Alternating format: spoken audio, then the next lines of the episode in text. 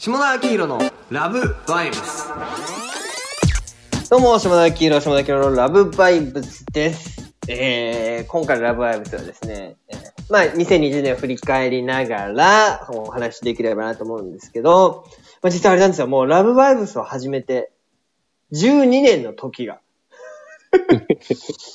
に、ね、ほんと、樋口さんありがとうございます。樋口さんと、樋口さんとも12年以上こんな、そうですねほんとこんな、すみません、もうね、聞いてる方に恩を売る意味で言うと、こんな一銭にもならないことを12年続けていただいてありがとうございます。でも年に1回とかそんな感じだからね。まあまあ、そうです。最近は。うん。いや、12年前はね、このまんまラジオ番組になるんじゃないかと思ってたんですけどね。うんうんうん。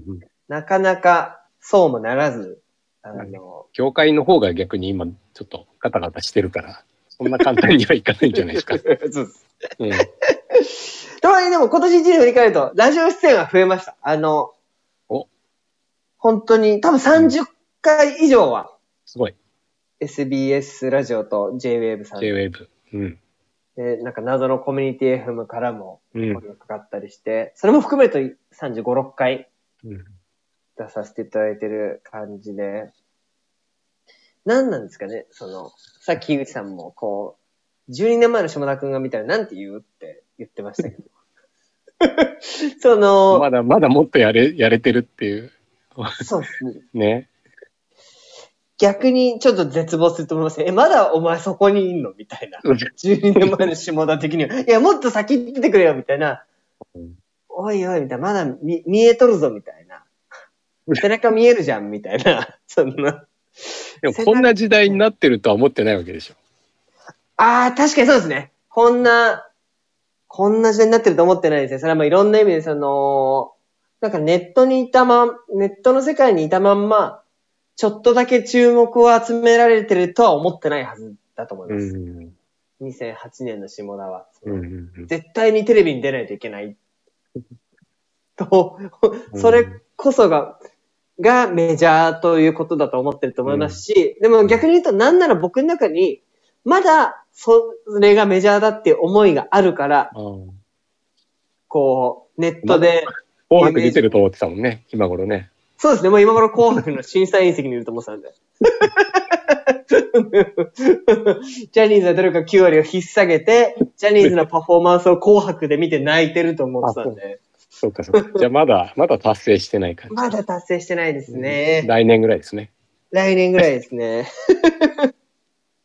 あの、まあ、これもラブアイブスなんで言言っちゃうと、うんその、やっとでもジャニーズ本体に認識していただいて、うん。っていうのだけ、今年、まあ、公には言ってないんですけど、うんめっちゃめちゃ嬉しいというか。うん。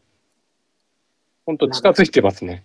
そう、そう。ちょっとずつ、ちょっとずつ、まあ、今、そうなんですよ。そその、ちょっとずつ、ちょっとずつ、すごい。近づいているといううん。のはありますね。まあね、でもコロナが起きてるかとかね、わからなかっただろうしね、12年前は。そうですね、確かに。ね。あとテレビがこんな風になってるとか、インターネットがこうなってるとか。はいはいはい。いや、だからその僕の良くないのは、そのコロナになったみたいなのを、うんチャンスだと捉えられる人間と、うん。なんか世界が悲しむと自分も塞ぎ込むタイプの人間がいると思っていて、なるほどね。僕どっちかっていうと後者というあか、ー震災の時ほどじゃないんですけど、うんうんなんかこの自粛期間とかをうん。チャンスとして活かせなかったなっていうのが、正直あるんですよね。あの、これだけネット上にコンテンツを自分で投下しておきながら、うん。自粛期間中にその宣伝もほぼしてないですし、なんかうその、ん。なんか新たなこう、トライとかもしてないというか、でもこの、この自粛期間にやり出したやつってなんかちょっと僕信用ならないなっていつも見てて思うんだけど、逆にここで動き出してんのは、なんかやらしいなって思っちゃうよね。そうそうそう。なんかそういうなんかやらしさとか、かっこ悪いなって思っちゃって、うん。今思うとね、な、なんだったのって感じがするじゃないですか、その、うん。それにかこつけてやってただけだろう、みたいな。うん。うん。あの、なんか、大学生がみんなで合唱するやつとか。な なんかもう、ただただやりたかったのを、はいコロナの中でなんか適当な名目をつけてやってるだけだなっていうふうに思っちゃう。なんかそっちに走れないのが自分が、こう、ここね、2020年にもなって、35歳にもなって、思い描いていたほど売れていないっていううん。ところになっちゃってるのかなっていうのは。確かにね、真剣な感じはしますよね。こうギリギリの、どんな状況でも自分の力を発揮するっていうか、好きあらば狙ってるっていうね、エネルギー感じますね。やってる人はね。うんはいはいはい。うんなんかそこで下品になっちゃうことの方をうん。僕は避けてしまうというか、下品になって売れたくないなってどっかで多分ストッパーがかかってるので、この12年間、まあ、ちょっとした進歩で終わってんのかなっていう気はしますよね。あでも上品に徐々に徐々に近づいていってるって思えばいいんじゃないですかね。はいはい、確かに確かに上上品の上まま、品にね。上品のまま、上品のまま。うん。近づいていってるって思いたいですね。なんかさ、4、5年前まで結構初期のラブバイブを聞いてたんですけど、うんこの2、3年ちょっと恥ずかしくなっちゃって、なかなか聞けてないんですけど、でも久々に加藤清志郎君をディスってる回とか聞いたら、ちょっとひどいけど面白かったです。初期のラブバイブス聞きながらさ、批評するっていうのやっても面白いんじゃないの、あ、それいいですね。ちょっと、それやってみます。うん、それをラブバイブスややります。そうそうそう。うん、入れ子構造で、その、そうですね。なんか、今年はや、今年っていうか来年はやるんですか ?2021 年？はい。なんか目標とか。レギュラー番組を持ちたいですよね、どっかで。おその、全然いいんですけど、もう今年一年いろんなチャンスいただいたんですけど、まあ全部呼ばれたら出る、呼ばれたら書くみたいな。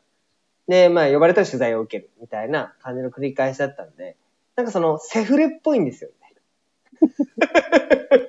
本妻にしてもらってない感というかう、んセフレでも快楽ありますし、そのセフレ代をもらえるんで、その愛人みたいなもんなんで、お金相変わらず、そのいい、いい例えですね。そういう例え。ありがとうございます。ありがとうございます。なんかその、結婚してもらう、本妻にしてもらう、もしくは、自分で場を持って、セフレを呼ぶ側になりたいですね。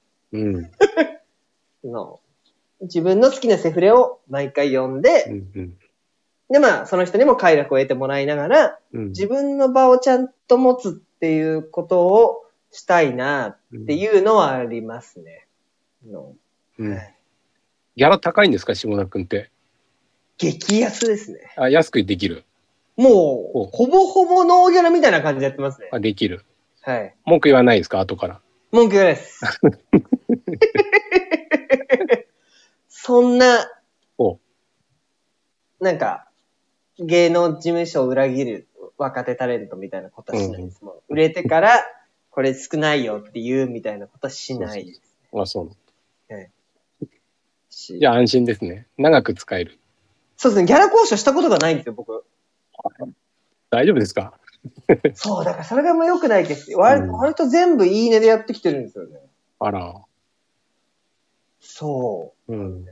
なんかその時言われた価格が自分の価値なのかなって思っちゃうんで、ままあね。うんあ、。そこで変にお手を、お手数をおかけするよりは、うん。ね、逆に自分がギャラ払うときは多めに 払うようにしてます。それいいい人、ただのいい人じゃないですか、そんな。そうそう、そうなんですよ。だから、ちうんまあ、これ言うとあれですけど、チェリーとかで言っても、うん多分、その払う方の市場平均価格よりも高いだろうなって思う額を最初に提示するようにしていて、ほうほで、いつかそれが自分に返ってきたらいいなと思って、う。まあねそその、その人にっていうよりも、そういう行動をしてることによって、うん。その自分にも平均市場価格よりも高い価格でのオファーが来るようになればいいなと思いながら、ほぼほぼないですね。うん。時々美味しい企業案件みたいなのが。だ企業公演とかは美味しいです、正直。うん。うん。で、そういうのをで、ありがたいなって思って、まあ、ラジオとかは、まあ、僕を知らない人にも知ってもらえる機会になるんで、まあ、それが、うんまあ、金銭的には換算すれば大きな価値になってるだろうなといううん想像のもとやってるって感じです。まあでも、レギュラー欲しいですね、そうすると。そうなんですよ、そうなるとホ。スト役というかね、自分がね。そうですね、抱く、抱く側になりたいですね。まあ、まあ、そう、もう、言葉通り回す方にうなりたい。ん。両方の意味で。うん。という。全然、いや、もう、2021年はそれで、それでいきたいと思います。うん。一本取ると。一歩取ります。うん。レギュラーを。はい。ぜひ、いたら。そうですね、そうだ、うん。お金持ってる人でも、ラジオ局の方でも、うん。いただければ。日本の芸能界を語語り尽くすと、これから、どんどん。そうです、そうです。そうなんです。だからその、大きな事務所が支配してた芸能界が変わりつつあるっていうそうだ。うん。ところの中での、その、僕はね、3つ事務所辞めてますんで。うん。実は3つも事務所辞めてますんで、そこで弾かれてきた僕が、フワちゃん的な感じで、うん もうフワちゃん的な感じでって言ってる時点で、もう枠はあるんですけど、枠はもうね、椅子取りゲームに負けてるんですけど、二人目いらないよって話だよね。そうそうなんですよ。ね。まあ、大手事務所を、まあね、まあ、詳しくは言えないですけど、大手事務所を大万歳っていううん。批評というかね、言説も流してる僕自身が行くっていう、なんかもう、メタメタ構造みたいな感じでいければなと、いうふうに思いますし、語りながら壊していくっていうのができればなとうん、思います。プレイヤーじゃない、ただただ外から文句言ってるやつかっこ悪いなって普段から思ってるんで、はい。外から文句言いつつ、プレイヤーでやっていければなと思います。はい。はい。ということで、Q 様ありがとうございます。また一年よろしくお願いします。よろしくお願いします。島田黄色のラブバイオスでした。